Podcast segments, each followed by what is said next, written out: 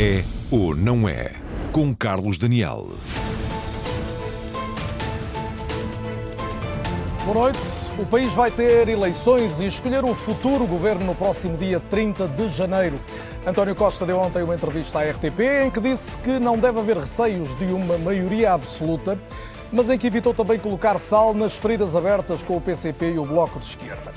Ao mesmo tempo, reabriu a porta de diálogo à direita, numa altura em que o PSD, tal como o CDS, decide quem será o líder do partido a concorrer às legislativas. O PSD tem eleições internas já este mês, o CDS não deverá ter, apesar de haver dois candidatos, enquanto Chega a Iniciativa Liberal reconduzem os líderes e se preparam para ganhar eleitorado. Isto, pelo menos, é o que dizem as sondagens. Vamos perguntar esta noite se há, neste contexto, uma alternativa de centro-direita potencialmente ganhadora no país. São meus convidados os militantes do PSD André Coelho Lima, apoiante de Rui Rio e Miguel Pinteluz, apoiante de Paulo Rangel, também o antigo líder do PSD e primeiro-ministro, Pedro Santana Lopes, atualmente, como todos sabem, presidente da Câmara da Figueira da Foz, mais uma vez presidente da Câmara da Figueira, igualmente Carlos Guimarães Pinto, professor de Economia e ex-presidente da Iniciativa Liberal, ainda a politóloga Marina Costa Lobo, e, que é investigadora principal também do Instituto de Ciências Sociais, e Ricardo Ferreira Reis, que dirige o CESOP, Católica Sondagens, e coordenou mais uma vez um estudo de opinião para a RTP, Antena 1 e Público, na semana passada, e vamos já destacar alguns dados desse estudo. Para já, bem-vindos todos, muito boa noite. Destaco que Rui Rio anunciou esta tarde que não vai participar em debates com Paulo Rangel. Na primeira intervenção pública, depois do Conselho Nacional do fim de semana, o presidente do PSD afirmou que prefere concentrar-se apenas nas eleições nacionais e em fazer oposição ao governo do PS. Paulo Rangel respondeu com ironia, diz que é positivo que finalmente o líder do PSD tenha decidido fazer oposição a António Costa. Discordou da decisão do Conselho Nacional, queria que o partido só fosse a votos depois das legislativas. Por isso, recusa a campanha interna. Entendo que, enquanto presidente do PSD, no pleno exercício do seu mandato, compete-me prioritariamente preparar o partido para as eleições nacionais e não para a disputa interna. Vou dedicar-me apenas a ações políticas no quadro do exercício da oposição ao Partido Socialista. De visita à Madeira, o outro candidato à liderança do PSD reagiu poucos minutos depois. Há uma coisa que eu saúdo muito claramente, é que uh, o Dr. Rui Rio finalmente queira fazer oposição ao Dr. António Costa e, e concentre todos os seus esforços nisso. Rui Rio diz que seria perder tempo falar para os militantes em vez de começar já a falar ao país. E afastar-se da disputa interna significa mesmo não estar frente a frente com o adversário. Mas não participará então em debates, por exemplo, com, com Paulo Rajão? Não, não, não, não. Eu acho que os debates, muito em concreto, agora, num momento em que estamos mesmo em cima de legislativas, pode até ser prejudicial para, para, o partido. É evidente que eu acho que os nossos militantes também merecem o respeito de haver algum debate interno. Uh, não me refiro apenas aos debates em si, isso podia haver uh, um ou dois, enfim, estaria disponível para isso com certeza. Medo de quê? Quer dizer, por, por, por, amor de Deus, medo de quê? Com quem? Quantos debates eu já não fiz na vida? Com quantas pessoas eu já não debati? Medo de quê? Deus. É o candidato a dizer que apenas vai vestir a pele de presidente, mas não resiste a lançar farpas. Para mim é absolutamente inequívoco que eh, aquele que neste momento está em melhores condições de poder eh, derrotar o Dr. António Costa sou eu. Isso são os militantes do PSD que ele não quer uh, visitar, que tem de dizer. Disse que não ia falar sobre nenhuma questão interna para se dedicar a criticar António Costa e, pelos vistos, dedicou-se a fazer uh, uma crítica à minha pessoa. Eu é que não vou entrar em tricas nem em debates internos. Faltam menos de três semanas para as diretas do PSD. André Coelho Lima, comece por si. Que sentido é que faz haver eleições, um confronto pela liderança e não haver sequer um debate entre os dois candidatos à presidência do PSD? Bom, uh, boa noite, boa noite a obrigado. todos. Uh, muito obrigado pelo convite. Eu ficaria pela metade da frase da pergunta que me fez que sentido faz haver eleições. E eh, sendo, sendo uh, óbvio que elas estejam marcadas, é também óbvio aquilo que esteve no debate público dentro do PSD e, enfim, e mesmo fora do PSD, no debate político em geral, a pertinência de eleições no maior partido da oposição, numa altura em que estamos a praticamente dois meses das eleições legislativas. Mas isso agora é um dado adquirido, portanto, aqui chegados, há um confronto anunciado para dia 27. Naturalmente, e ele será, e, e, e os militantes vão se pronunciar no dia 27, vão votar. Aquilo que o Dr. Rui Rio diz está em linha com aquilo que foi dizendo até aqui. Ou seja, vamos a ver. Se, por um lado, era necessário que uh, uh, o partido tivesse tempo para preparar uh, a oposição ao Partido Socialista. Foi isso que fundamentou o pedido de antecipação da data das eleições. É fundamental que o partido se foque no exterior. Vamos ver, eu dou um exemplo prático para não parecer muito abstrato aquilo que estou a dizer. Aqui, olha, nestes dois dias ligaram-me algumas pessoas da comunicação social a fazer perguntas sobre coligações se o PSD estaria disponível para coligações, enfim. E eu disse assim: olha, já fez as contas ao calendário. É que as coligações têm que entrar no Tribunal Constitucional 60 dias antes da data das eleições. E, portanto, é no dia 30 de novembro. Ora, as eleições são no dia 27. Nós corremos o risco de a Comissão Política Nacional, em funções, decidir uma coligação que, se porventura vencer um outro candidato, já, já Percebo não o argumento, essa, mas isso não inviabiliza um debate não. público interno para que os militantes do PSD possam não escolher apenas, só concluir a pergunta, Sim. entre o perfil que conhecem dos dois candidatos, mas também as suas ideias, o que querem para o futuro imediato certo. do partido e do país. O que isto traz a lume é, uh, e há mais exemplos disto, não é? A, a manifesta inconveniência, para usar uma palavra uh, simples, quer para o PSD, quer para a democracia portuguesa e para a importância da alternância, em estarmos numa situação destas. Ou seja, por exemplo, estamos aqui, estou aqui eu e Miguel Pinteluz. Espero, espero eu, espero com certeza ele, que não estejamos aqui os dois a travar-nos de razões e a expor para quem nos esteja a ouvir lá em casa que o PSD afinal está dividido, em vez de estar coeso e unido a, a combater Mas se não estivesse dividido comum. não havia eleições, não havia outra Pois, claro, naturalmente, e por isso é legítimo que o Presidente uh, do PSD, em funções, queira canalizar, obviamente não é exclusivamente, estamos em campanha e vamos fazer campanha, uh, e queira canalizar as suas atenções para não só, uh, enfim, a, a, crítica ao Partido Socialista ou até ao Partido Socialista, não é só isso, é também a própria preparação do PSD para as eleições legislativas, porque independentemente do que aconteça no dia 27, há muitos, eh, enfim, muitas informações, há muitas opções que têm que ser tomadas neste período aqui até lá. Vamos ouvir Miguel Pinteluz. Que leitura é que faz deste, deste anúncio hoje de Rui Rio? Boa noite e bem-vindo também. Antes de mais, boa noite a todos eh, e um cumprimento especial para o André Coelho Lima, que hoje tem aqui um papel difícil depois daquela declaração de hoje à tarde, de facto, é, é, é no mínimo inaudito eh, na democracia portuguesa e inaudito no PSD. Eu, eu, faço, eu diria que o comportamento do Dr. Rui Rio nos últimos meses e meio uh, se pauta por um comportamento errático, porque primeiro uh, definiu que havia eleições internas dia 4, depois, uma hora antes do Conselho Nacional, já não quer eleições internas, depois quer que o pagamento de cotas se faça, depois não quer que o pagamento de cotas se faça, um, e depois uh, já não quer fazer campanha. Depois, a segunda característica do comportamento do Rui Rio é talvez de algum marialvismo. Uh, não tenho medo de nada, não tenho medo de bater. Olha, lembro-me nesta casa, há dois anos atrás, tive a oportunidade de ter aqui um debate, um debate triste, de triste memória para o PSD, com o Dr. Rui Rio, e depois o Dr. Rui Rio não quis debater mais, anulou todos os outros debates que estavam marcados nos outros, nos outros canais da concorrência. E por último, eh, é um comportamento que eu diria de amu, de algum amu, porque o Conselho Nacional, que é soberano, também um órgão democraticamente eleito, tomou uma decisão. Aliás, tomou duas, em dois momentos distintos, com variáveis em cima da doença distintas, com, com votações distintas, com um debate profundo. Houve oito horas de debate também. Eu diria que triste memória para o PSD, porque o português lá fora, os portugueses lá fora. Eu já retomo a questão dos Conselhos Nacionais. Fecho já. Uh, os portugueses lá fora não percebem, e aqui estou perfeitamente de acordo com André Coelho Lima, que nós andemos cá dentro a, de, a degladiar uh, ideias uh,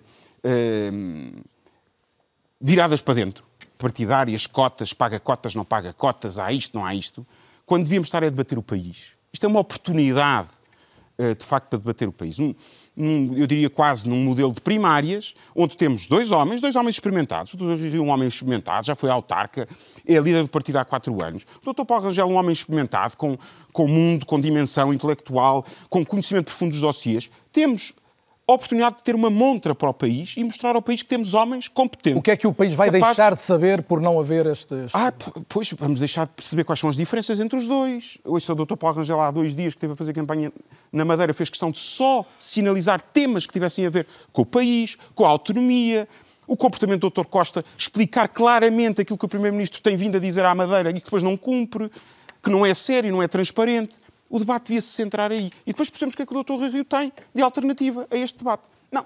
O Dr. Rui Rio, há um mês, centra o debate só em questões processuais. Isso sim é mau. E isso concordo absolutamente com o André Coelho Lima. Agora, eh, é o comportamento que temos tido do Dr. Rui Rio. Mas eu, deu, eh, para não ajudar a este festival, o Carlos vai-me permitir que possamos debater de facto o futuro do centro-direita. O pretexto é esse, possamos, hoje, esse é o pretexto. Todos. E é isso que eu lhe pedia. Eu só, eu só, só senti por delicadeza e pelo convite simpático que me dirigiu ter necessidade de responder a, de facto a este acontecimento inaudito na democracia do PSD e, no, e na democracia portuguesa, que tivemos esta conferência de imprensa de alguém que é candidato mas não quer fazer campanha, é candidato, mas não vai a nenhuma ação de campanha, é candidato os militantes vão ter que votar nele, mas desrespeita aos militantes porque acha uh, que é importante é falar com os cidadãos, como se os militantes do partido não fossem também cidadãos deste país, homens e mulheres, uh, com conhecimento de causa, também com opinião, e é importante auscultar também os militantes do país, porque em última análise estamos a auscultar quase uma amostra do país. Eu já vou largar o debate, relevante. mas André Coelho Lima, só uma réplica. Não há aqui esta desconsideração pelos militantes e, e pelos adversários internos? Bom... Uh é evidente que não há nenhuma desconsideração pelos militantes na medida em que eles não se distinguem dos cidadãos. Os militantes do PSD são todos cidadãos portugueses. E, portanto, ou seja, aqui uh, acho que o propósito é fácil de perceber. É evidente que esta narrativa uh, do Miguel Pinto Luz está facilitada, uh, é fácil ele dizer isto, mas vamos cá ver. O PSD não pode ficar sem presidente durante este lapso de tempo. O, PSD precisa que o seu presidente esteja a combater o Partido Socialista e esteja a preparar o PSD para as eleições que ocorrerão dentro de pouco mais de dois meses. Neste enquadramento, fala com os militantes como fala com os portugueses. Ou seja, no fundo, é a mesma, uh, o mesmo interlocutor os militantes do PSD e os cidadãos portugueses são o mesmo interlocutor daqui até o dia 30 de janeiro. Este é o fundamento. Portanto, isto não é nada desrespeitar os militantes. É o contrário. Deixe-me só, só terminar. É exatamente o contrário. É dizer o seguinte: neste momento, penso que isto é claro, aliás, este debate é prova disso mesmo. A situação do PSD é o que está a captar as atenções do país. E, portanto, é para o país que nós devemos falar. Ao falarmos para o país, estamos a falar naturalmente para o interior do PSD. E junto à conversa, Pedro Santana Lopes, a quem agradeço obviamente a vinda ao É ou Não É. O senhor foi presidente do PSD, foi mais que uma vez candidato, conhece bem estes, estes confrontos. Pedi-lhe, todavia, um olhar mais amplo. Que importância que têm para o partido e para o país, que é o mais relevante sempre, estas eleições no PSD? A importância tem, naturalmente, dentro do quadro que está estabelecido, depois da decisão do Sr. Presidente da República, tem toda a importância. É saber se o maior partido da oposição vai ser capaz ou não de ganhar forças para apresentar uma alternativa capaz uh, ao Partido Socialista. Porque o que temos neste momento é isto, no PSD, e do outro lado o Primeiro-Ministro a dar uma entrevista, como ontem à noite, a falar, pronto, uh, das mágoas que sente e dos propósitos que tem. Portanto, naturalmente é importante, é essencial, é esclarecedor. Agora, tudo isto parece uma armadilha. Eu tive a ocasião de dizer aqui há dias, interessa pouco, mas há alguma coisa que me escapa no meio deste processo todo, porque não é normal isto. Não é normal irmos para eleições legislativas e estar um partido a correr, uh, ou dois, podiam estar dois, mas está um a correr a escolher o, seu líder. Portanto, não é normal e é responsabilidade de alguém? Não, eu acho que aqui, com toda a franqueza, quem, a quem compete apreciar o funcionamento do quadro institucional, em primeiro lugar, e em último lugar, é o Sr. Presidente da República. E, portanto, tudo isto me faz confusão, porque o André Coelho Lima disse ali uma coisa que é importante. Então, e se o PSD quisesse fazer coligações, o CDS, por exemplo, não, não podem? Se houve algo que é algo incompreensível para o comum das pessoas e eu aceito perfeitamente, quando estava na Aliança, e não só, e antes, há muito tempo digo só se ganha o PS se o centro-direita for capaz de se entender se apresentar junto, com base num programa, causas, convicções, ideias comuns. Quer dizer, eu acho que se estão a atirar para, com devido respeito. Até pode aparecer aqui um, um vulcão que deu uma força louca e que ganha. Houve o efeito moedas em Lisboa o que se passou, que foi inesperado, mas quer dizer, não é fácil. Não é fácil. Este... Eu, lembro, eu lembro só que quando houve dissolução, foi só um caso, circunstâncias muito diferentes, dissolução decidida pelo Presidente e não feita na Assembleia, o governo em causa, de Cavaco Silva, teve a seguir maioria absoluta. Portanto, António Costa vai fazer esse papel. Há aqui outro fator a ponderar também. As pessoas, vida é o exemplo de Churchill depois da guerra, saturam-se das caras que lhe desaparecem sempre em tempo de flagelo ou em tempo de catástrofe. Mas ainda não passou de todo. Não nos podemos esquecer disto. Nós vamos para eleições. Ou tempo... seja, algo que poderia desfavorecer António Costa e o PS pode não acontecer ainda. É o que uh, pode. Agora, às vezes do, da ideia nasce a luz, do debate nasce a luz. Só quero dizer o seguinte: é estranho que Rui Rio, sou o último uh, a querer defender ou apoiar Rui Rio, enfim. Mas é estranho que ele, depois dos resultados eleitorais que teve, agora vá ter esta disputa à bica, à beira de legislativas. É estranho. Eh, não posso deixar de considerar estranho. Porque lembra-se outra vez, quando Passos escolhe os resultados das autárquicas, ele saiu, demitiu-se e depois o partido teve, escolheu o novo líder em fevereiro de 2018 e as eleições eram em setembro, outubro de 2019. Assim, é algo de facto complexo, mas as rupturas o PPD-PSD tem na sua essência o gosto pela ruptura. Uh, romper e saber romper e, e o senhor gostava que, houvesse, gostava que houvesse mais debate o, já, já vivemos outros tempos e o senhor foi protagonista de não, congressos eletivos. Esta questão de haver ou não haver debate eu, eu percebo isto, como há de compreender como já tenho mais que 32 anos já vi tudo isto e o seu contrário. O doutor Drão Barroso em 2000 não aceitou debater comigo. Agora, desde há 20 e tal anos há sempre debate foi quando foi ele candidato, eu e o Dr. Marcos Mendes. Agora, hum, eu acho que deve haver debate sempre. Agora, compreendo, isto é um, é um truque, é uma tática. É, pronto, mas ah, por, por, regra, acho que deve haver. Carlos Guimarães Pinto, depende das próximas semanas a possibilidade do PSD e por arrasto o centro-direita poder pensar em ganhar as eleições? Muito boa noite. Boa noite, uh, bem-vindo. Acho que, apesar de tudo, estamos aqui a falar eh, e toda esta discussão das últimas semanas tem sido muito focada em egos e diferenças entre, entre pessoas e fala-se muito pouco em ideias. Até hoje, nós não sabemos exatamente quais são as ideias para o país que os dois candidatos ao PSD têm.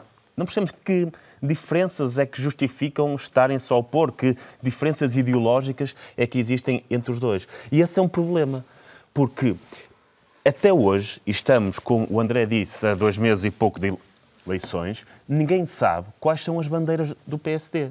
E não se sabe, porque Rui Rio nunca as definiu muito bem, porque nunca houve aquela de definição clara do o que é o PSD, o que é o PSD para o eleitorado, porque aquilo que o PSD aparece é simplesmente nós não somos o PS. E quando um partido se posiciona como não ser o PS, tem o resultado que normalmente tem, que é quando as pessoas se fartam do PS, colocam-nos lá quatro anos e depois tiram-nos porque não representam nada. E era importante que o PSD fosse capaz de se definir e dizer, por contraposição ao PS, pela importância que o PSD tem, por contraposição ao PS, o que é que significa? O que é que tem para oferecer? Uh, o que é que, quais são as suas bandeiras? Nós sabemos quais são as bandeiras do PS, sabemos as bandeiras do Bloco de Esquerda, até sabemos as bandeiras do PAN quais são as bandeiras. Ou seja, o Carlos, nesta altura, não consegue distinguir o Rui Rio do Paulo Rangel? Eu e qualquer pessoa que veja de fora. Há um ponto na questão do Chega, por exemplo. Há uma questão das linhas vermelhas. Eu, eu acho que isso foi importante colocá-las tanto à esquerda como à direita. Eu acho que esse ponto foi importante. Mas esse, esse é um ponto também que é ideológico, mas também que é mais tático e estratégico. Mas agora, o que é que se pensa para o país? Sim. Isso era importantíssimo perceber o que é que cada um pensa. Porque eu, o PSD tem pessoas muito válidas e, e que pensam e que sabem avaliar muito bem quais são os problemas do país. Mas sempre que se chega à altura de apontar soluções, são sempre muito tímidos. Acho que têm, têm permanentemente alguns complexos de esquerda que fazem com que tenham receio em propor as soluções que efetivamente podem resolver os problemas do país.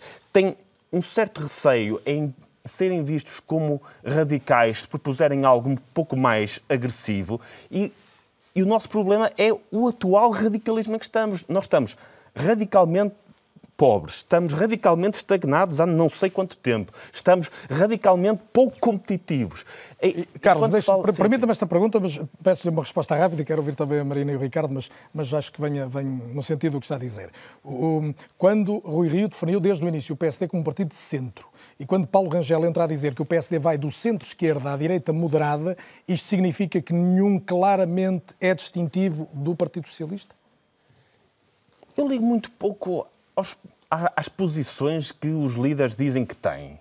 Eu quero é saber que ideias é que têm para o país. Portugal é um dos países menos competitivos da União Europeia. Como é que isso vai resolver? Temos aí um bom como é que vamos Como é que vamos resolver isso? Que medidas específicas é que temos para o país para resolver esse problema? E, e é isso que não se sabe, e era bom que houvesse um debate interno entre os candidatos ao PSD para discutirem isso. Não é para discutirem tricas internas, é para discutirem o que querem para o país e se é possível construir um plano nesse sentido. Marina Costa Lobo, todavia, a maior parte das leituras, em termos de estudo de opinião e até de análise política, apontam para que a personalidade dos líderes acabe por ser mais determinante em termos eleitorais do que os programas dos partidos. É verdade ou estou enganado? Uh, boa noite. Boa noite e bem-vinda. Uh, obrigada pelo convite para estar aqui. Deixem, reitero que não, não, faço parte de nenhum partido político, nem, nem, nem, nem estou ativamente na política. Um, é uma cientista social, é politóloga e é nessa, nessa, qualidade que está aqui apenas, como é evidente. Uh, de facto, um, a, a, personalidade é, é, muito importante, é muito importante e é mais importante em Portugal à direita do que à esquerda, porque eu concordo com o Carlos Guimarães Pinto quando ele diz que estes candidatos, que o PSD tarda em apresentar programas ideológicos, mas uh, o PSD e a direita em geral apoia-se muito na, na personalidade dos líderes e, sobretudo, quando a direita era constituída apenas por CDS e PSD. E nós vimos que quando aparecia um líder forte do PSD, por exemplo, como foi Cavaco Silva, que foi o eleitorado apreciou bastante Cavaco Silva, esvaziou quase totalmente o CDS-PP. Portanto, o eleitorado à direita do PSD é sensível às, à, é, é bastante adepto do voto útil, é bastante adepto do voto útil e, e, é bastante adepto das maiorias absolutas. Ao contrário, por exemplo, do eleitorado de esquerda, que uh, é mais ideológico, é mais di, di, diferenciado do ponto de vista do, daquele, do eleitor do Bloco de Esquerda, é mais di, diferenciado em relação ao eleitor do PS e também não tem particular apetência pelas maiorias absolutas. Portanto, o eleitorado do PSD, do, de direita, tem essas particularidades que faz com que, as, que as, os líderes possam fazer mais a diferença. Mas dito isto, eu acho que eh, nós temos que eh, dar um passo atrás e para percebermos o que é que se está a passar no centro-direita em Portugal hoje, vale a pena pensarmos o que é que está a passar na Europa. E uh, a verdade é que, se nós olharmos para aquilo que se passa na Europa, só há nove dos 27 uh, países que têm governos liderados por partidos de direita. A direita tradicional eh, na Europa está em crise. Uh, Angela Merkel perdeu as eleições a 26 de setembro. Não há nenhum dos uh, cinco países maiores da União Europeia, isto é, Alemanha, França, Itália, Espanha, Polónia, que tenham partidos de centro-direita a, a, liderar. Um, depois, o que é que está a acontecer? Será que estes partidos enfrentam desafios semelhantes? Uh, talvez sim por um lado, uh, há tendências de secularização nas sociedades.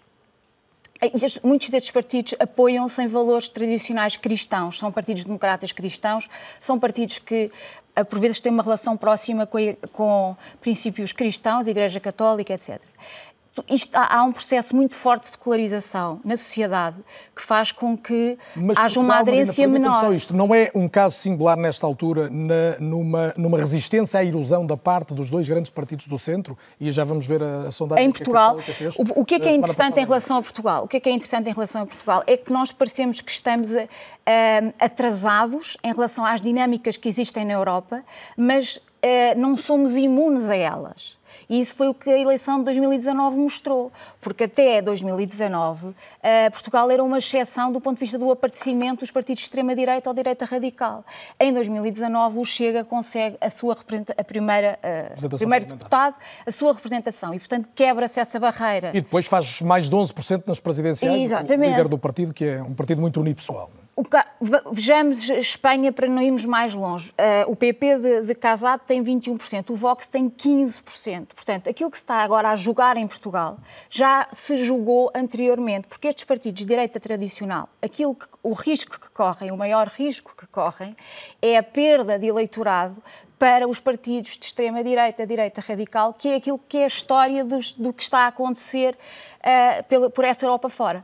E aquilo que uh, os, estes partidos de direita tradicional têm, eles estão a ser espremidos por um, à, à direita pelos partidos de direita, uh, de extrema-direita, mas também partidos liberais, partidos verdes juventude que não adere aos partidos de direita tradicional e que prefere alternativas, como possam ser os partidos liberais ou até os verdes.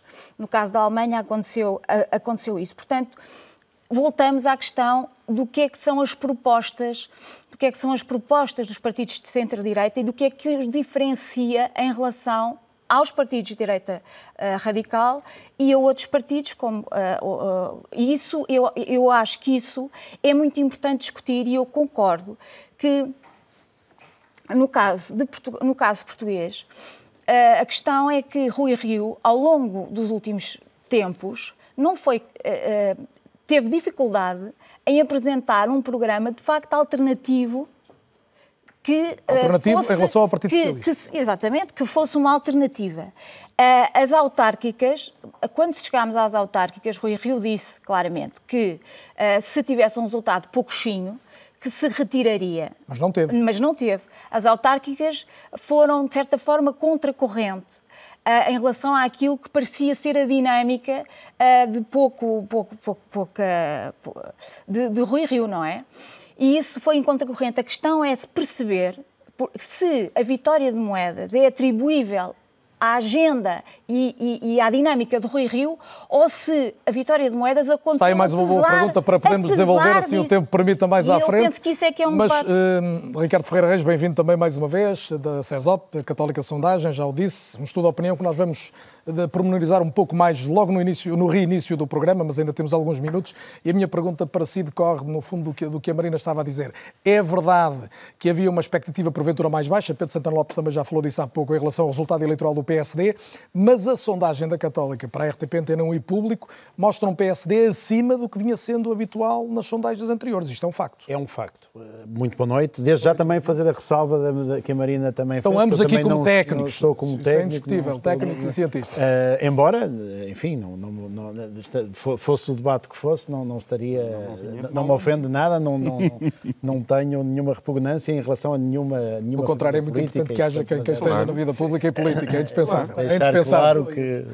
É isso, com certeza. Mas estão todos bem identificados. Ricardo dizia, a tendência do PSD é então de recuperação de eleitorado? É de recuperação de eleitorado. Ou seja, a tendência que existe, nós notamos algumas coisas muito interessantes na sondagem, seguramente teremos tempo para, para observá-las com mais detalhe a seguir, mas notamos algumas coisas bastante interessantes. Desde, desde logo uma continuação do aquilo que já estamos a chamar o efeito moedas de recuperação do PSD em relação àquilo que eram os resultados anteriores e os resultados de algumas das sondagens também, e depois uh, também alguma, algum voto útil à direita, de facto, aquilo que a Marina também dizia, nós começamos a sentir. E aquilo que mais me surpreendeu é encontrar esse voto útil. Há uma pequena descida do Chega, desde logo. Exatamente, no Chega. Ou seja, uh, uh, essa foi a parte que mais nos surpreendeu. Nós sabemos que em face de estudos feitos noutros países de partidos da área política que o Chega ocupa, nós subrepresentamos tendencialmente o Chega nas nossas, nas nossas sondagens. Isso é um fenómeno comum e, portanto, não há muita coisa que eu consiga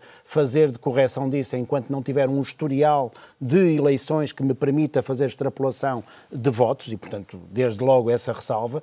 Mas a sensação que temos e aquilo que mais me surpreendeu foi ver uma parte significativa do eleitorado que votou Chega em 2019, e era um eleitorado muito reduzido, portanto, amostralmente, estatisticamente, não é uma coisa muito determinante também, por causa de serem poucos que votaram Chega. Não é que dizem que votam Chega agora. Eles é que votaram, votaram em 2019, em 2019 a dizerem que já não votavam Chega agora porque iam votar no PSD.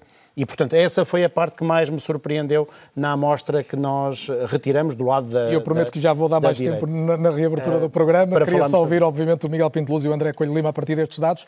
Um, Miguel Pinteluz, isto não justificava que o PSD pudesse estar unido em torno da liderança, que conseguiu um resultado melhor que o esperado nas autárquicas? Não, e o PSD vai estar unido, uh, Carlos, isso não tenho dúvidas nenhumas. Mas se me permites fazer dois comentários em relação à Marina e depois, na segunda parte, a Marina poder-nos poder -nos elucidar sobre isto. Uh, em Espanha, o Santiago Abascal, é que estamos a falar do Vox, extrema-direita, mas o Santiago Abascal até 2013 era militante do PP. Lembro-me bem dele e amigo do, do, do, do, do Pablo Casado.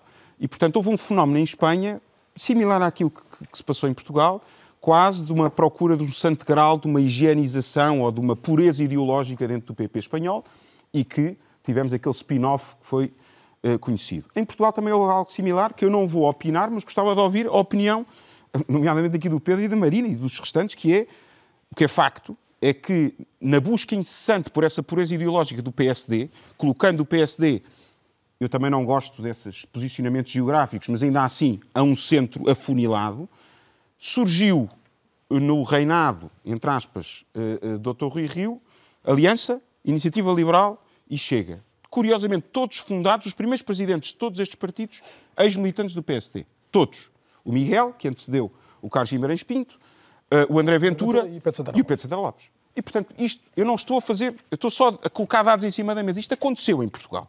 E, portanto, o PSD é um catch-all party, sempre foi, sempre foi capaz de juntar pessoas mais liberais, como eu, liberal nos costumes, também liberal na economia, mas com uma preocupação social importante, os democratas cristãos, foi capaz de juntar os mais conservadores, os sociais-democratas tradicionais, mais. mais, uh, mais Mas posso ler da sua resposta que considera que o facto de Rui Rio ter colocado o partido mais ao centro abriu espaço à direita, é isso? Esse, essa componente mas as sondagens depois, dizem que pode estar a haver uma tendência de voto útil hoje no PSD. Mas estamos longe do partido maioritário que o PSD foi. E isso, aquilo que vamos discutir, é os cenários que se podem desenhar a partir do dia 30, que obrigarão, inevitavelmente, a ter um PSD com, com, com carisma maioritário. Inevitavelmente. Para poder, poder ter uh, eh, um, ehm, jogo uh, uh, de coligação com as, várias, com as várias tendências ou com os vários partidos. É seguramente o tema que vamos desenvolver na segunda parte, mas André Coelho Lima, antes de ir para intervalo, quer a sua leitura. Até que ponto estas sondagens provam que Rui Rio devia estar sozinho na corrida, que é, no fundo, a opinião do atual líder do PSD? Bom,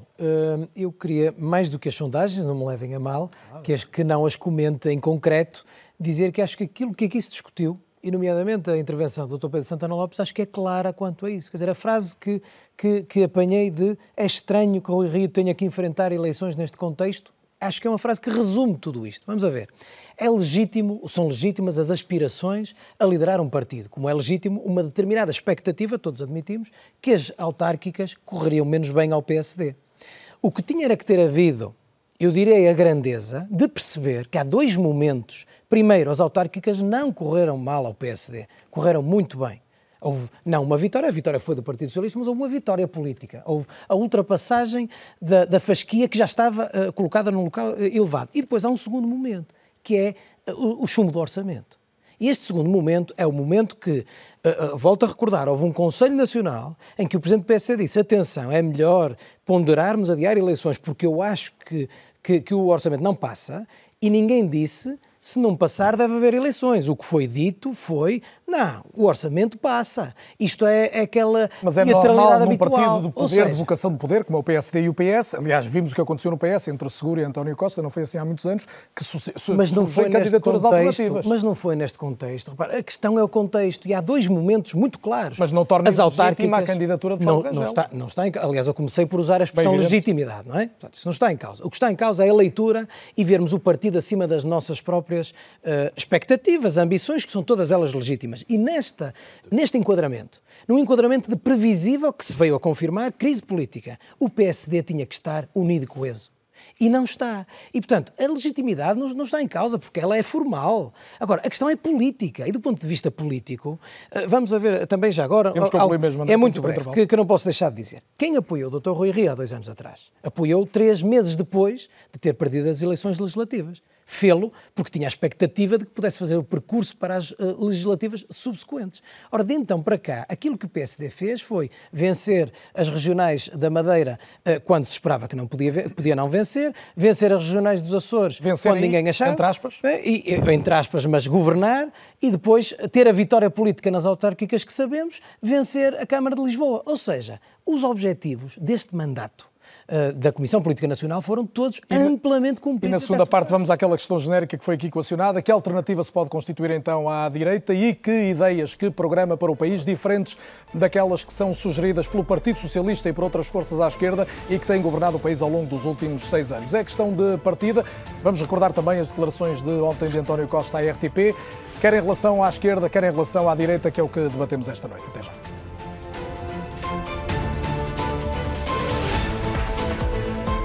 Mais uma vez, boa noite. É ou não é possível a direita e o centro-direita oferecerem ao país uma alternativa potencialmente ganhadora nas legislativas de janeiro? É uma pergunta de partida que colocamos esta noite e para relançar o debate retomo alguns dos dados fundamentais da sondagem da Universidade Católica para a RTP, Antena 1 e Jornal Público que divulgamos no final da semana. É hoje este o nosso raio-x habitual no É ou Não É. Vamos começar por sintetizar alguns dados particularmente relevantes. A rejeição do orçamento foi avaliada como maioritariamente negativa, praticamente 7 em cada 10 pessoas. Podemos passar ao quadro seguinte, que mostra uh, se este chumbo foi benéfico para algum partido. As opiniões dividem-se, mas em relação a quais os partidos que terão sido beneficiados, é clara a ideia de que o PSD foi o mais beneficiado, 22%, seguido do Chega, 16%, do próprio Partido Socialista, 12%, e só depois surgem outras forças de direita, como o CDS e a Iniciativa Liberal. Vamos aos dados seguintes. Se é possível que saia uma maioria estável destas eleições, dois terços dos portugueses inquiridos nesta sondagem não acreditam nisso, portanto, 66% das opiniões a considerarem que não. Há outros dados bastante interessantes que resultaram deste estudo, que têm a ver com o tipo de apoio parlamentar ideal aos olhos dos portugueses para suportar um próximo governo. A maior parte das opiniões concentraram-se na solução de um só partido com maioria absoluta, ou seja, aqui alguma saudade de uma maioria absoluta, que só aconteceu por três vezes na história da democracia em termos de um só partido. Depois, a hipótese de um governo apoiado pelo PS e pelos partidos à esquerda, ou seja, uma nova versão da geringonça, seguidos de perto por um governo tipo Bloco Central, ou pelo menos de entendimento ao centro entre PS e PSD, ou então de um governo à direita, ao estilo do que foi a governação Passos Coelho, com o PSD e partidos à direita a poderem suportar essa outra maioria. Este o quadro de apoio parlamentar traçado pelas pessoas que foram inquiridas. Olhamos então o caso concreto do PSD, partido fundamental para a direita e o centro-direita. Votantes de outros partidos consideram que não depende do líder eh, a escolha do, do voto sim ou não no PSD, o que será normal. Olhamos particularmente os votantes do PSD e aí uma claríssima maioria considera que sim, senhor, que depende do líder. 22% são claros em dizer que só votam PSD se Rui Rio for o líder. São muito menos os que dizem que votam se for Paulo Rangel, isto dentro dos inquiridos que ou dizem que vão votar ou admitem pelo menos votar no Partido Social Democrata. A questão seguinte é quem seria o melhor líder para o PSD. Centremos de novo nesse universo dos potenciais votantes do Partido Social Democrata. A maioria a considerar que o Rui Rio seria eh, melhor líder que Paulo Rangel, ainda assim com uma diferença de 7% apenas. No quadro seguinte, vamos eh, perceber, e há aqui mais duas questões, questões relevantes. Uma é quem tem mais hipóteses de chegar a Primeiro-Ministro e a outra quem seria melhor Primeiro-Ministro. Aqui os resultados diferem e volto a dizer que vale a pena centrarmos na questão do líder do PSD e peço ajuda agora ao Ricardo Feira Reis, que coordena o CESOP, Católica Sondagens, para ler estes dois quadros, Ricardo, porque temos aqui, e dizia, vamos centrar-nos no eleitorado do PSD, que é aquele que mais interessado estará nesta, neste confronto.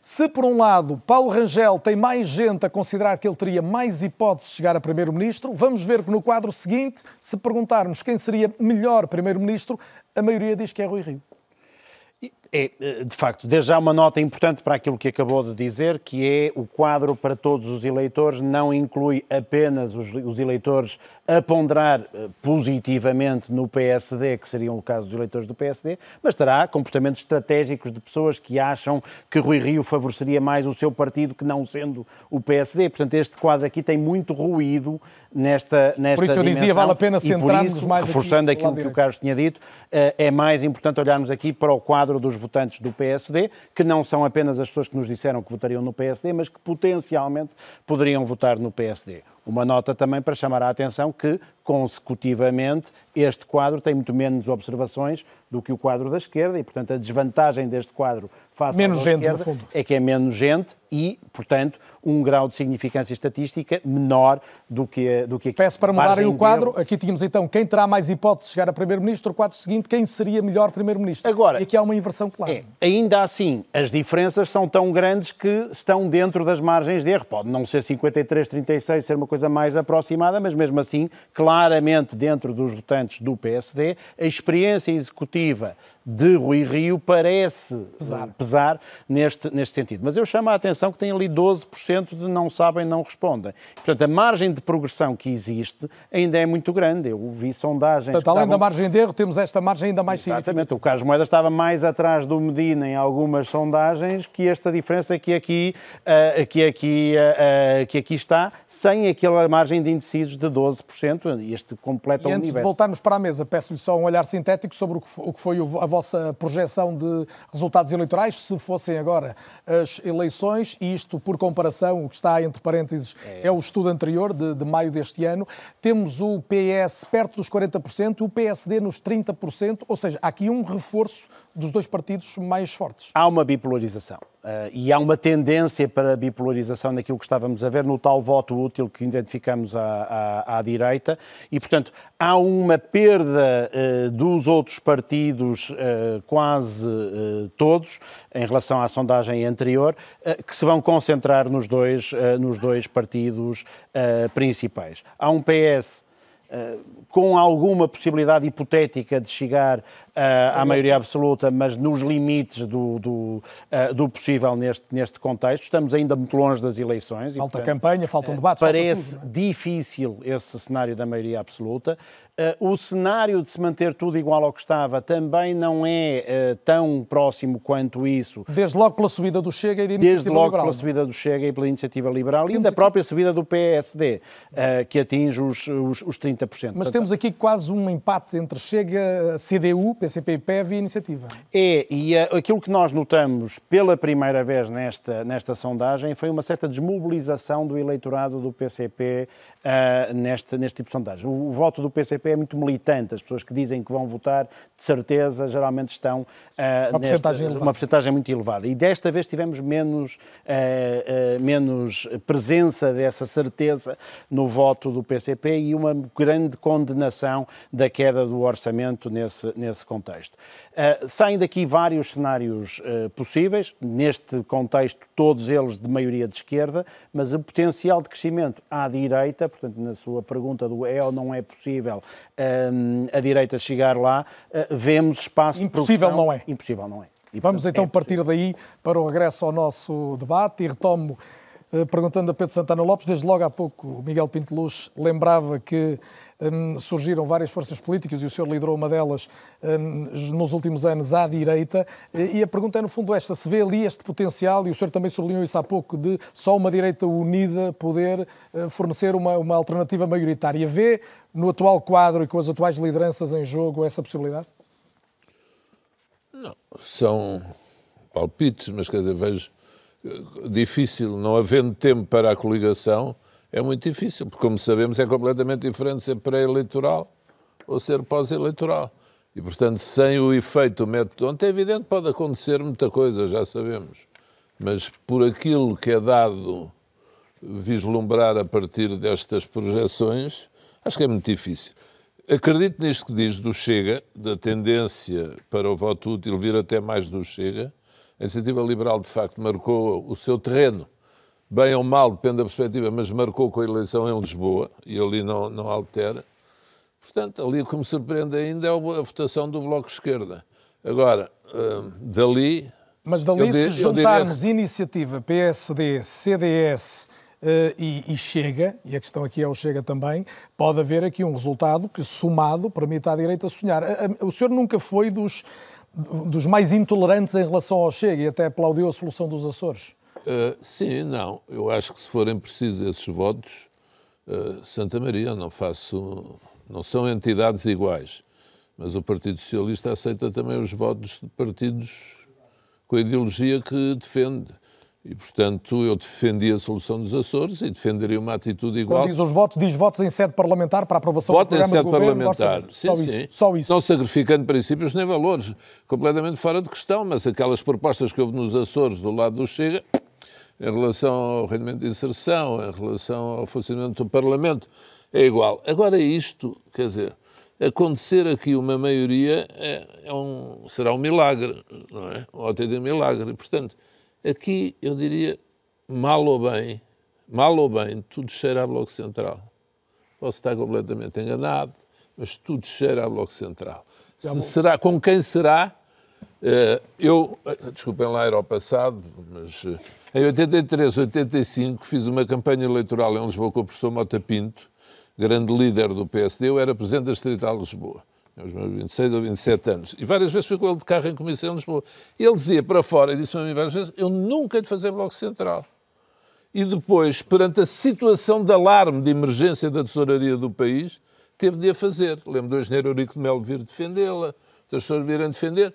Portanto, o que se passa aqui, eh, não vejo, não vislumbro outra solução. E, e ainda para mais, dando como adquirido, pronto, com o devido respeito, eh, mas eu não é político todo, mas eu tenho a mania que gosto de olhar para sondagens.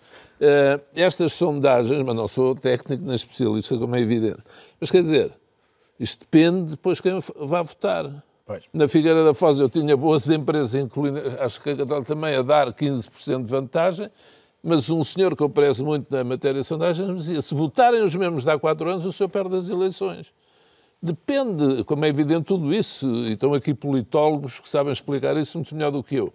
Agora, eu não vejo é que possa sair daqui uma maioria absoluta, ainda por cima com esta campanha do PSD, a não ser que um deles tenha um Mas posso sintetizar dizendo que o senhor não, não, não, nem sequer fecha a porta a um, a um apoio parlamentar do Chega, nem a essa solução do Bloco Central para. Eu não tenho nada o fechar nem abrir. Não sou como o Dr. Costa que prefere maçanetas a fechaduras. Eu, nem uma coisa nem outra. Eu sou independente, estou lá na minha alternativa. Isso é só pragmatismo. Agora, não estranho. Porquê? Porque o quadro partidário hoje em dia é completamente diferente da outra vez em que havia Bloco Central, em que tínhamos quatro partidos, eh, nem digo e meio. Hoje em dia o quadro partidário, e portanto havia o perigo maior do crescimento dos extremos com um governo ao centro. Agora esse perigo é de uma natureza distinta. E a questão é da emergência, é da salvação nacional, é do mundo em que está, em que está, da Europa, do Estado em que está. Eu gostava, eu saí do PSD, mas não passei para o outro lado. Eu nunca andei em comício a apelar ao voto no PS, ou seja, o que for. Naturalmente preferia que o PSD, o centro-direita, mesmo havendo um governo desse ou qualquer outro, liderasse o, o, o, o governo, está a ver? Agora, o país é que não pode, faz-me muita impressão, é o país andar nisto. Isso faz. Hum, E já isto é também perceber dos candidatos do PSD, gostava de ouvir Não, o não, não, Luz atenção. Lima. Eu- Deixa-me só esclarecer um- uma, uma nota, porque eu queria deixar claro. Eu não censuro o Dr. Rangel por ser candidato agora, que fique claro. Faz-me confusão, como faz a muita gente, é ver eleições agora internas, nacionais, numa altura destas do país. Agora, já que fomos por aqui, Miguel mais Pinto Luz. multibanco, menos multibanco, candidata- com, com Paulo Rangel a liderar o PSD, nem chega a apoiar o partido, nem Bloco Central? O Dr. Paulo Rangel já deixou isso completamente claro e, portanto, colocou essas balizas na direita demora- eh, eh, Moderada. moderada eh, e, portanto, deixou isso de uma forma muito, muito vincada e que também com ele não haverá eh, bloco central. E, portanto, Permita-me é, uma- pergunta é- é um- quase, é um quase partido outra vez. É um, Miguel, eu prometo que a seguir o ouço e não interrompo mais. Eh, Num cenário em que o PSD seja o partido mais votado e em que os deputados do Chega sejam determinantes para a aprovação de um programa de governo, de um orçamento, o PSD vai dizer não, não queremos que votem em nós? Oh, Carlos, não, não vai, vai-me perdoar, mas, mas não estou aqui a fazer análise de futurologia de cenários.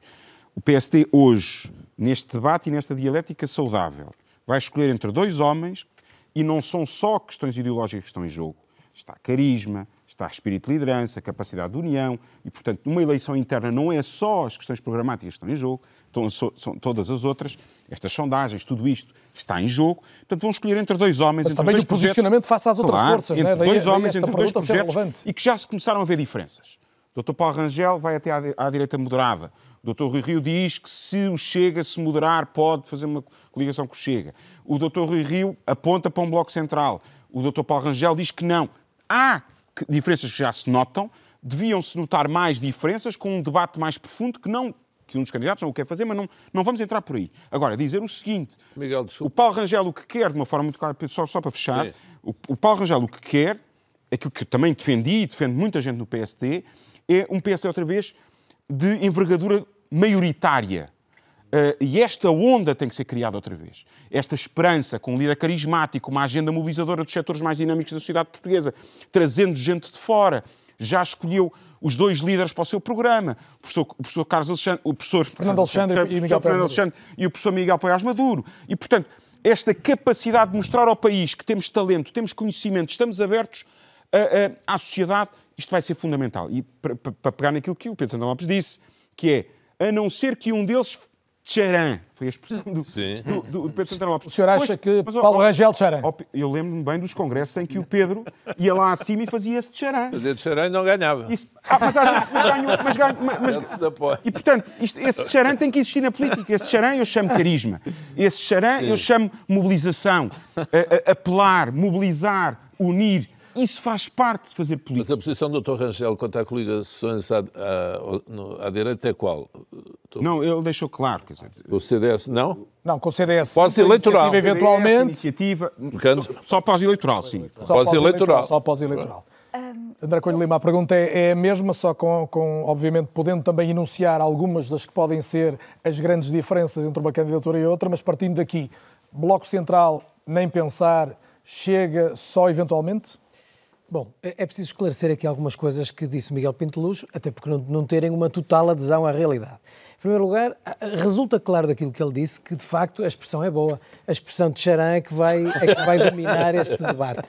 Porque quando se fala, enfim, o discurso é bonito, onda maioritária, motivação, mobilização, agregação, bonito, é na, realidade, é, na realidade, é Miguel, na realidade, Miguel, é, são palavras e ponto. O, aquilo não que precisamos são. é. O que precisamos estás, é o seguinte. Estás a fazer um juízo assim. de valor, estás a fazer um juízo de valor sobre a minha, certo, sobre, mas deixa, deixa sobre só, a minha intenção nas palavras favor, que utilizei. Que é, não são só palavras. Para responder ao, à questão Chega, à questão Bloco Central, que é a questão que é colocada, e a outras questões. Vamos a ver.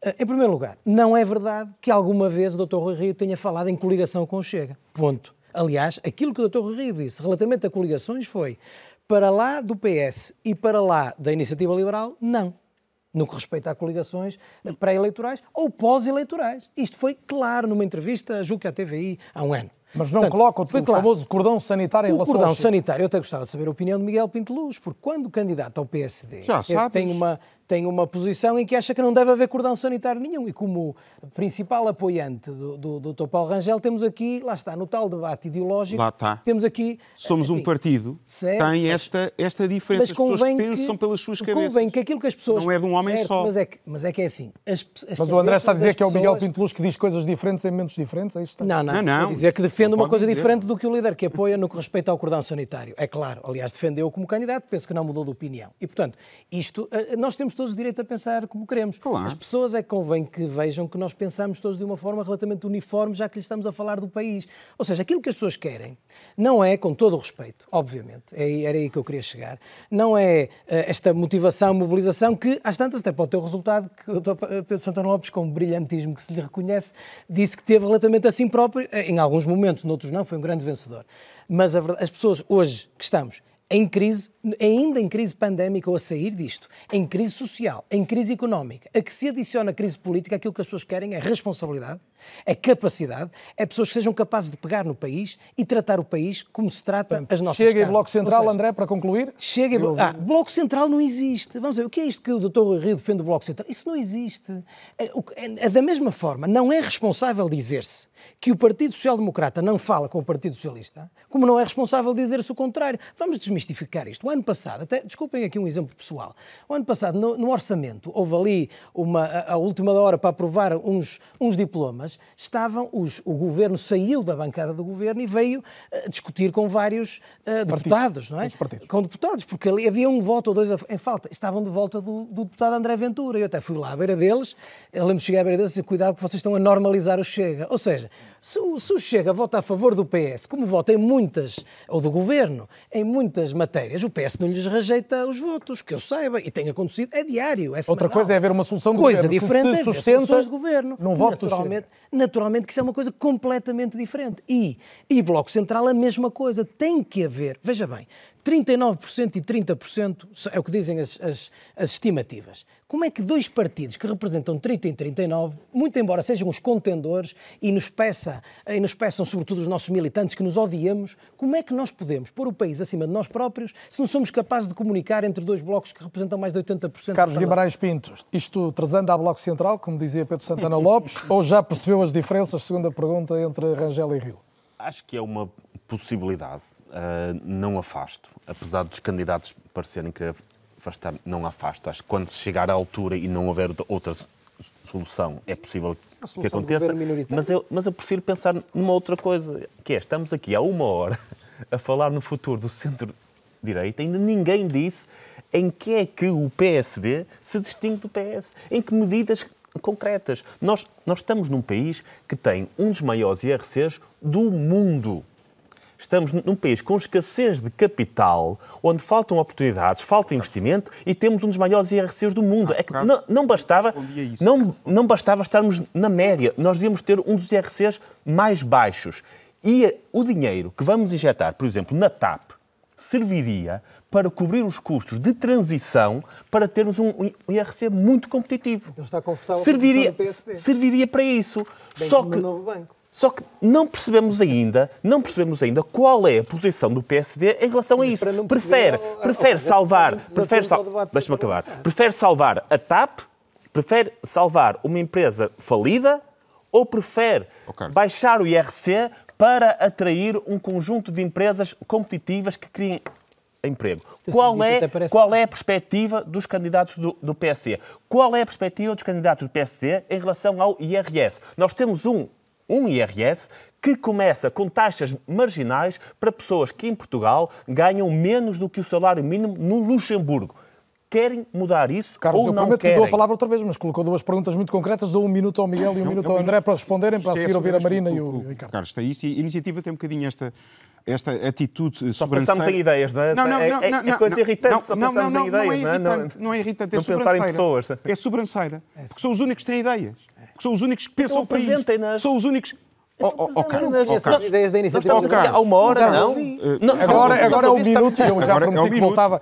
Eu, eu vou gerir com a maior, maior acuidade esta, esta atitude sobranceira em Lisboa já se percebeu o resultado que teve, o Dr. Moedas, o Engenheiro Moedas teve e bem ganho de causa, e portanto parece que todos os outros em Portugal são acéfalos, não pensam o país, não têm ideias, e só estes senhores é que apresentam ideias para o país. Mas estamos a uma hora aqui, vamos... Ó Carlos, não estamos, desculpem. Eu fui convidado para um debate, e bem, para discutir com a Marina, com todos aqui à volta, para e é o que estamos a fazer. os Miguel, cenários mas... do centro-direita, não foi a direita, mas eu tinha todo o gosto em estar aqui duas, três, quatro horas Mas quer responder às... Não és o único que tens ideias para o país. Mas então... Nem a Miguel, quer responder a estas interpelações concretas? Aliás, aliás, eu já sinalizei. E o PSD? Eu não fui dirigente do PSD nos últimos quatro anos, mas apresentei-me a votos. E tenho, e tenho um projeto para o PSD. Tive um projeto para o PSD. Hoje o Dr. Paulo Rangel está a fazer o seu programa. Pedir-se que alguém que apresente a, a, a, sua candidatura há duas semanas, que já fosse clarinho para todos quais são as diferenças, parece-me parece, claro, parece-me essa atitude. Agora, dizer... O Rangel não veio ontem para política, tem ideias, não é? Supostamente tem, tem, não, não, algumas não, ideias. Posso, ideias. Posso já se escreveu. Já se escreveu. Uh, que já estou Marina aqui vai intervir, mas já Miguel, se escreveu. Miguel conclua. Em vez de ser só o Miguel é, Pinto. É, é já a seguir, é já a seguir. O Dr. Paulo Rangel, o Dr. Paulo Rangel não é só, tem só ideias, já as publicou várias vezes. Muito bem. E sei que tu conheces. Está um minuto para o André Coelho Lima, Marina, é a seguir, está prometido. Tinha que chegar o momento, e ainda bem, em que eu estou 100% de acordo com o Miguel Pinto Luz, até inclusivamente... Era esse o papel. Não só, não só na, na apreciação que fez da Iniciativa Liberal, que, que para usar a expressão do Primeiro-Ministro às vezes causa aqui um certo irritante, é porque é sempre é mais a, a, a, a perspectiva do comentador. Aliás, nós vimos o, o, líder da Iniciativa Liberal dizer que caiu o, o, orçamento quando ninguém queria. Ninguém queria. Então a Iniciativa mas há, Liberal votou. Mas há sugestões de reformas desde logo é fiscais. Mas enfim, são questões, são questões é, há uma diferença grande entre ser comentador e dizer assim umas coisas, não é? Que é assim, acaba-se com a TAP e com, e com o novo banco e já se consegue baixar o IRC. Isto assim é fácil, parece fácil, não é? A pessoa pega numa caneta e diz, não é assim. As coisas não são assim. Portanto, e como não são assim, aquilo que, a, a única coisa que, que, que, o Carlos disse foi isto. O PSD, que propostas tem para o, para o IRS, para o IRC? O PSD terá propostas quando se apresentar ao eleitorado contra o PS e os demais. Já não falta muito para sabermos. Marina, agora... Eu, eu, eu, obrigada obrigada pela, pelo Marina tempo. Costa Lobo. Obrigada. É, é, queria hum, falar um bocado sobre o posicionamento do PSD e pegando no caso de, de, de, de Moedas. Porque uh, Carlos Moedas ganhou a Câmara de Lisboa, sim senhora, mas criou-se uma narrativa pós-autárquicas de que foi uma enorme vitória de Carlos Moedas. Não foi. O que aconteceu em Lisboa foi que o eleitorado de Lisboeta uh, desencantou-se com o PS de Medina e abandonou o PS de Medina. Não foi uma enorme vitória de Carlos Moedas. Carlos, a Aliança de Carlos Moedas somou mais 3 mil votos. O que aconteceu foi que o PS perdeu 17 Mais 3 mil votos, está a dizer, em relação, em relação aos votos somados de PSD e CDS, e, Exatamente. Portanto, o que aconteceu foi que o PS despencou. Atenção a isso. E como é que Carlos Moedas, portanto, não há aqui uma enorme vitória de Carlos Moedas que agora é preciso ir atrás disso. E como é que Carlos Moedas se posicionou em Lisboa? Carlos Moedas fez um percurso de uh, membro do governo do, de, da Troika para comissário europeu, uh, em que basicamente o que ele fez foi dar dinheiro aos cientistas e aproximar-se de uma visão muito mais uh, keynesiana daquilo que é, pode ser a política, para depois chegar a Lisboa com políticas sociais muito concretas de aproximação às pessoas com mais, mais dificuldades em Lisboa. Carlos Moedas não se apresentou como um liberal uh, em Lisboa. Isto para dizer o quê? Que um, o PSD. Uh, agora no seu posicionamento, tem que responder a desafios que existem em Portugal. E, e, e desse ponto de vista, eu, eu, discordo que nós estejamos aqui numa situação em que o Bloco Central seja inevitável, porque pensando em 83, 85, uh, houve um pedido de empréstimo ao FMI. Uh, penso eu que nós foi chumbado um orçamento à, à, à beira de implementarmos um PRR que já foi acordado e que vai chegar. Portanto, estamos numa situação, podemos dizer, ah, mas há reformas estruturais para fazer e essas, não, e essas só se conseguem com o Bloco Central. Mas precisamente, é uh, precisamente ao contrário do que acontecia em 83, 85, em que não havia extremos, agora há extremos. Há extremos e há extremos que, se houver. Uh, eu não estou a dizer que não possa haver um Bloco Central, porque se não houver governabilidade, alguma terá que se encontrar. Uh, mas uh, uh, Quero dizer que, de facto, por exemplo, casos como a Áustria, país onde, ou a Suíça, em que sempre se fizeram coligações uh, uh, de tipo do Bloco, Bloco Central, Central, que incluem partidos de vários quadrantes, uh, foi onde esses partidos de extrema-direita mais cresceram e mais depressa cresceram. Porque mais facilmente podem, podem passar o discurso populista de que existem, eles são todos iguais, eles são todos iguais. Sim, são risco, todos iguais.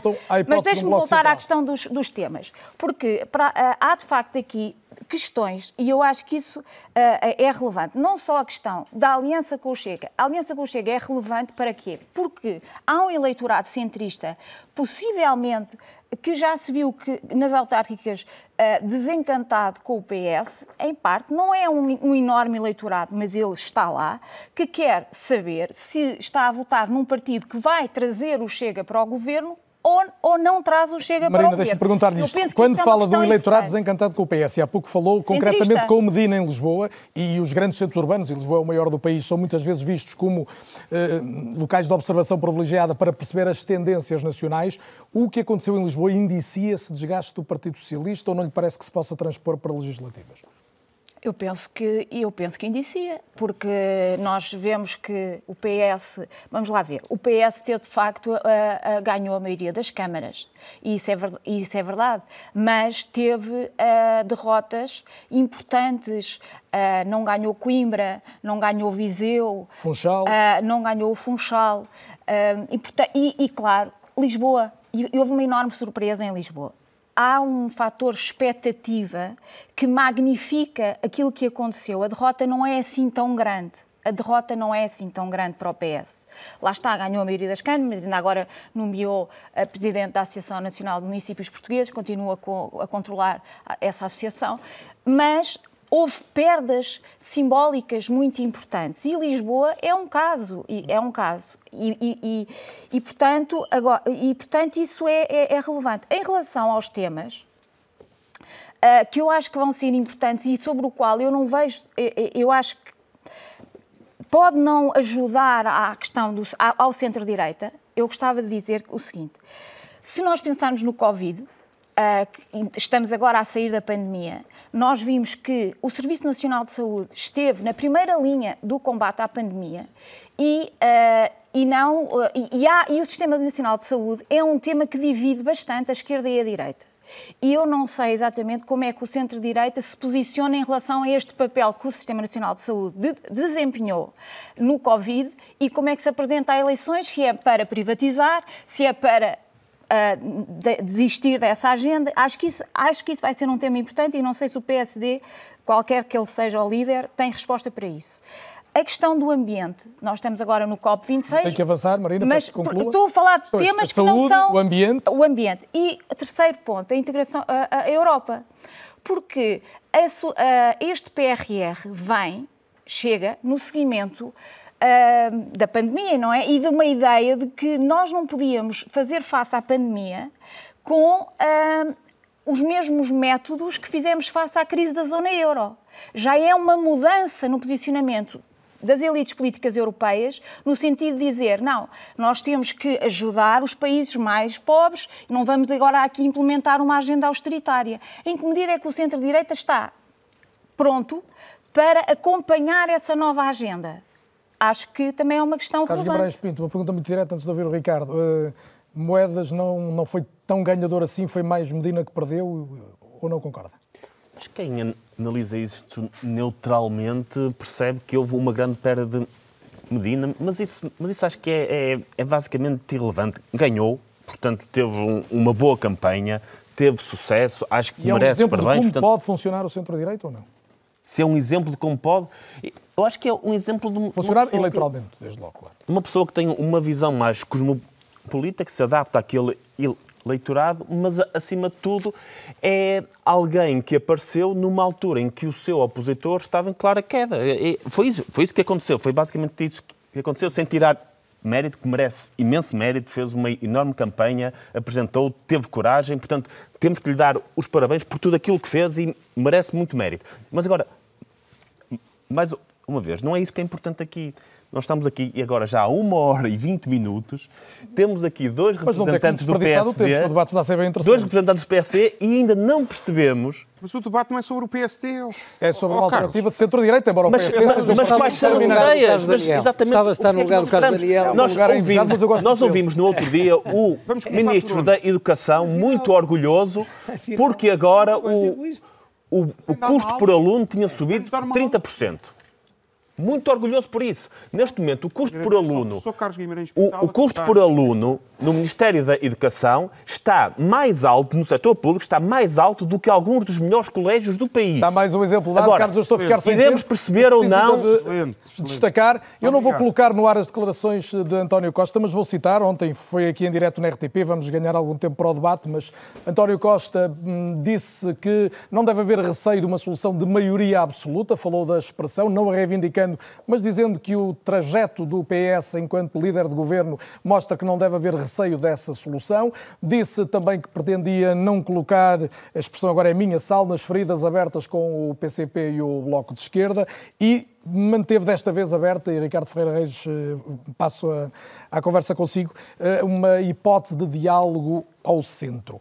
Eh, consegue perceber-se à luz do que são os movimentos de, de, eleitorado, designadamente aquele eleitorado famoso que transita ao centro e que normalmente garante vitórias eleitorais, este discurso de António Costa, que nem hostiliza à esquerda, mas agora, ao contrário do que aconteceu há dois anos, abre uma porta ao PSD? É, e o ponto é esse, ao contrário do que aconteceu há dois anos, porque essa é uma novidade brutal no discurso de alguém que disse que até agora, se precisasse da direita para alguma coisa, era o fim do mundo, não é o fim dele, pelo menos. Uh, e, e, isso é uma novidade, portanto, agora já não está nesse cenário catastrofista de, uh, das tais muros que ele disse que tinha quebrado e, uh, afinal, também não há um muro entre o PS e o PSD, como chegou a parecer, a parecer que havia. Eu acho usando a expressão do Carlos, que estamos aqui há uma hora e vinte, ainda não falamos foi do debate na esquerda também. E esse começou ontem também a aparecer um bocado mais... Há 15 dias foi o tema do programa, não Sim, não, está tudo bem, mas, uh, uh, uh, mas o ponto é que a, a queda do orçamento e o fim da geringonça como o próprio Primeiro-Ministro admitiu no debate uh, final, foi uma derrota pessoal do Primeiro-Ministro que, ao longo de seis anos, afirmava que aquela era uma solução uh, duradoura e, quer dizer, e que, de certa forma, questionaram a necessidade de algo mais formal quando o Presidente Cavaco Silva os obrigou uh, a formalizarem um pouco mais o, o relacionamento esse debate uh, pode ser também aqui uma oportunidade para a direita se distinguir, se distinguir na cordialidade do discurso, da discussão, uh, em relação àquilo que são as alternativas do lado da esquerda, porque esse debate à esquerda está a ser feito entre líderes partidários já escolhidos, já eleitos, uh, e, portanto, é, uma, é, uma, é, um debate muito diferente e que deve servir deste lado, do, deste lado da, da, da direita, uh, do espelho para uh, verem se não reproduzem algumas dessas, dessas questões e uma oportunidade para a direita pensar numa, em, em soluções e aqui também dando alguma razão ao Carlos, de, uh, para o país uh, e, e, portanto, apresentarem alternativas quando chegar, quando chegar o momento. Eu estou a chegar à reta final, eu prometo que guardo sensivelmente um minuto e meio para cada um, mas Pedro Santana Lopes começava por si, até porque me lembro de uma expressão sua não há muitos meses, dizendo que António Costa provavelmente já estaria arrependido de em determinado momento ter fechado a porta ao PSD. Acha que ele se arrependeu mesmo? Sim, e pelo que disse ontem, acho que é manifesto. Aliás, era absolutamente previsível, porque essa expressão foi pouco sensata. Eh, e neste momento, pronto, o que ele está a fazer é abrir eh, a porta ao centro. Eu não disse, quero deixar claro, que era inevitável o Bloco Central. Disse só vislumbra essa hipótese. Porque vejamos, à esquerda António Costa está zangado com a geringonça. Pode abrir a porta para haver uma geringonça outra vez, mas não seria caricato? Quer dizer, fazemos isto tudo para termos outra vez outro acordo? Ia dizer alguma coisa? Só se fizerem coligação à espanhola. Portanto, com... Ah, pois, há coligação espanhola, pronto. À direita não há coligações. Não pode haver, como foi dito. Portanto, qual é a hipótese para conseguir uma maioria estável? Ou vamos para governo minoritário com o PSD o Presidente da República já disse que quer um acordo pelo menos para dois orçamentos, porque este ano, este, o ano que vem vai ser de dois orçamentos. Mas todas essas declarações, eu devo dizer, não posso deixar de dizer, quando o Presidente da República diz que os ciclos vão passar a ser muito mais pequenos, eu não consigo entender. Então o chefe de Estado é que diz isso. Ou seja, para os agentes económicos internacionais, nacionais, para os investidores, olha, agora vamos passar a ter ciclos mais pequenos, maior instabilidade. Voltamos aos governos da década de 70, ou seja, o que for, da primeira, da primeira parte da década de 80 foi-se para o Bloco Central. Depois, só, só uma questão em relação ao IRC, de um relatório que li ontem sobre a competitividade da economia portuguesa, nós estamos em penúltimo no IRC. Exatamente. Somos o penúltimo, o segundo é contado baixo naquilo que o, a taxa de IRC que temos e o quadro jurídico que temos contribui para a competitividade da nossa economia. Portanto, e a questão é, nós passaram desde 83, 85, esses anos todos, e nós estamos mais para baixo nos vários rankings a nível europeu. Já não digo noutros níveis. Quanto ao PRR... Tem que ser rápido, Pedro. Tem não há empréstimo do FMI, passo o exagero, estou a exagerar, mas os fundos que vêm agora para a recuperação da pandemia, uns são a fundo perdido, outros são empréstimos. Nós temos esta é bazuca porque houve a pandemia, mas há uma parte que não é fundo perdido. Não tenho sequer um minuto para cada um dos demais, mas Ricardo, começar por si agora, o que é que pode determinar que haja uma capacidade de recuperação do eleitorado do centro-direita em relação àquilo que as sondagens traduzem, eh, podendo acreditar numa vitória? Uma resolução rápida dos problemas internos e um apontar para, para, o, o, para, para as soluções para o, para o, país o mais rapidamente possível, de uma forma cordata e consensual uh, uh, de, de, de, das várias famílias da direita. É a mesma pergunta para os demais, Marina. Uh, sim, eu concordo com o que o Ricardo disse. Eu acho que tem que haver aqui, acho que tem que se avançar para a escolha do líder. O líder vai ser importante e eu acho que os debates vão ser importantes, porque este é um momento em que vai haver muitas, muita escolhas de voto à última da hora, parece-me, porque há, há, incerteza sobre uh, incerteza na escolha de voto, mais, uma escolha mais tardia. E os debates eu acho que vão ser importantes para, para as pessoas dentro do seu bloco ideológico escolherem um partido e, portanto, vai, vai ser interessante ver isso. Carlos Guimarães Pinto. Um, Portugal continua hoje no fundo de todas as tabelas, a, tabela que o Pedro Santana Lopes falou aqui, nas tabelas de crescimento, nas tabelas de competitividade, a todos os níveis, numa altura em que, devido às nossas circunstâncias, nem estar a meio da tabela seria suficiente. Nós estamos a competir com países que estão no topo dessas tabelas, com a Estónia, com a Eslováquia, com esses países, é com eles que nós estamos a competir. E para ir do fundo da tabela para o topo da tabela, não, não é de carisma que precisamos, não é de discursos bonitos, não é de gravatas bonitas. Nós precisamos de ideias reformistas e, acima de tudo, de coragem. E é isso que precisamos de discutir. Eu, se fosse líder do PSD, não fugia aos debates. Aliás, eu queria era que nesta altura houvesse o maior número de debates possível para que as pessoas lá em casa soubessem o que o PSD pensa e que ideias é que tem. A não ser que essas ideias não existam. Ou pelo menos que ainda não existam. E conhecer as ideias do PSD será então determinante para o que vai acontecer a seguir, André Coelho Lima? Comecei por si, termino com o Miguel Pinto Luz. Sim. Uh, bom, eu penso, eu vou socorrer-me da frase do, do, do, Ricardo Ferreira Reis, se não se importa, é. que disse que o que o, o Bloco de Centro-Direita precisa é de apontar para as, as, as, soluções para o país o mais rapidamente possível. Eu penso que isto, pegando no início da nossa conversa, dá razão à postura que o Dr. Rui Rio entendeu ter. Ou seja, independentemente do calendário eleitoral interno, está a apontar as soluções para o país o mais rapidamente possível, ou seja, é já. E dito isto, dizer só que aquilo que é claro e que tem distinguido uh, as, as várias alternativas para a presidência do PSD neste mandato e nos anteriores, incluindo desde que o Dr. Pedro Santanopes disputou com o Dr. Rui Rio, é isto. Há uma visão de que o PSD deve ser uma espécie de federador das direitas. Essa não é claramente a nossa visão. As eleições ganham-se ao centro, o bloco de direita, de centro, para ser maior que o bloco de esquerda, tem que, obviamente, crescer no centro e não propriamente por trazer a direita toda acoplada. É exatamente o contrário. O PSD, que é um partido com a sua própria autonomia, com a sua. Eh, com, com enfim, que os portugueses reconhecem como um partido reformista, personalista, é, é, tem que naturalmente liderar esse bloco, mas é liderar esse bloco no centro, conquistando espaço no centro e abrindo espaço para que Miguel o centro e o centro-direita possam ser maioritário. Uh, um, acho que já foi tudo dito, não me vou repetir, vou aproveitar o minuto para defender a vitória do, do, do engenheiro Carlos Moedas, uh, uh, só para dizer o seguinte, o engenheiro Carlos Moedas teve um ganho de causa objetivo, porque não pode ser comparado com o resultado da Teresa Leal Coelho, porque existiu um Chega não, e uma iniciativa liberal.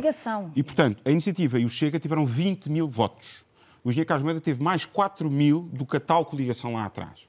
E, portanto, do, que, do que o resultado a junção de votos PSD.